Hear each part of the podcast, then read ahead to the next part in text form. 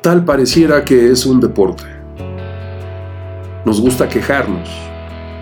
Nos quejamos por todo, por la economía, por la salud, por la seguridad. Quizá no nos hemos dado cuenta de cuántas veces nos quejamos al día. Hace algunos años escuché a alguien que nos invitaba al reto. ¿Qué tal si dejas de quejarte por 24 horas? ¿Serías capaz de no quejarte durante 24 horas? Hay personas que piensan que eso les es materialmente imposible. Hay países en donde tal pareciera que toda la población, pues su deporte favorito es quejarse. Hay familias, hay empresas. ¿Tu deporte favorito es quejarte? ¿Para qué nos sirve quejarnos? Y veamos cómo la queja forma parte del reclamo. Y esta figura sería interesante poder analizarla. Hay un reclamo infundado. Y este reclamo infundado es en donde se pone de manifiesto el abuso del poder. Un jefe que le pide algo a alguien y ese alguien lo entrega y el jefe le dice, no, no me gusta, vuélvelo a hacer.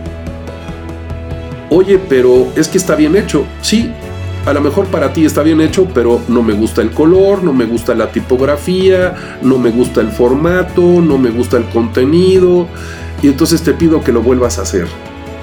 Y resulta que entonces este reclamo es infundado porque alguien está abusando del poder y está obligando a otro a repetir algo, a volver a hacer algo, porque simplemente al primero, al que abusa del poder, pues no le gusta. Ahora, hablemos de reclamos fundados.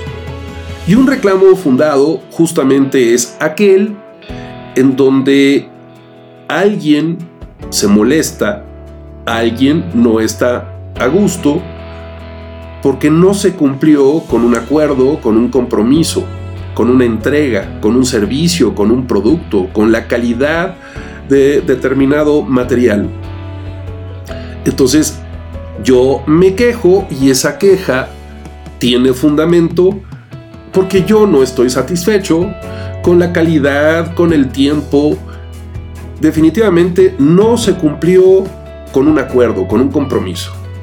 Un proveedor de servicios de telefonía, alguien que te tiene que entregar eh, un equipo electrónico, darle mantenimiento a algo, y tú no estás a gusto y no estás satisfecho porque no se está cumpliendo en tiempo y forma algo que se había establecido, algo que se había acordado.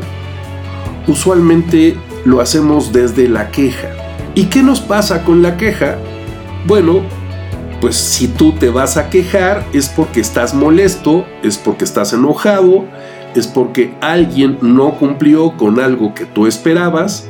Y entonces, fíjate cuál será la corporalidad, cuál será la emocionalidad y cuál será el lenguaje que utilizas cuando te quejas pues estás molesto, estás enojado, entonces abusamos de nuestra corporalidad, de nuestra emocionalidad y de nuestro lenguaje, subimos el tono, la voz, quizá usamos hasta palabrotas y estamos reclamando algo que muy probablemente tenemos razón por hacer el reclamo, pero no estamos cuidando la forma.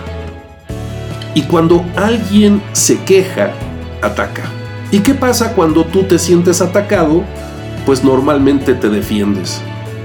Y entonces quedan engarzados estos dos eslabones. Una persona se queja y el otro se defiende. Y cuanto más se defiende la persona que se siente atacada, pues el que se queja, el enojado, se molesta más y ataca más. Y tal pareciera que esto se convierte en un bucle de retroalimentación que puede acabar con insultos, con agresiones y finalmente no estamos logrando el cometido. Y el cometido es que se cumpla con ese acuerdo, que se cumpla con ese servicio, pero atacando, quejándonos, no lo vamos a resolver.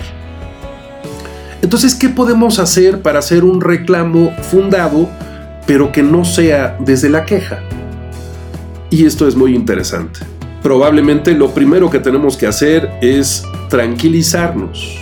Usar estas herramientas de date cuenta para para que puedas hacerte cargo, siente, piensa, fluye y suelta. Y ya que hayas fluido y soltado, entonces sí tomar decisiones y acciones. Entonces ya me relajé, ya me tranquilicé, por supuesto que no estoy a gusto, no estoy satisfecho ante un incumplimiento, pero si yo ataco, el otro se va a defender, entonces no voy a atacar.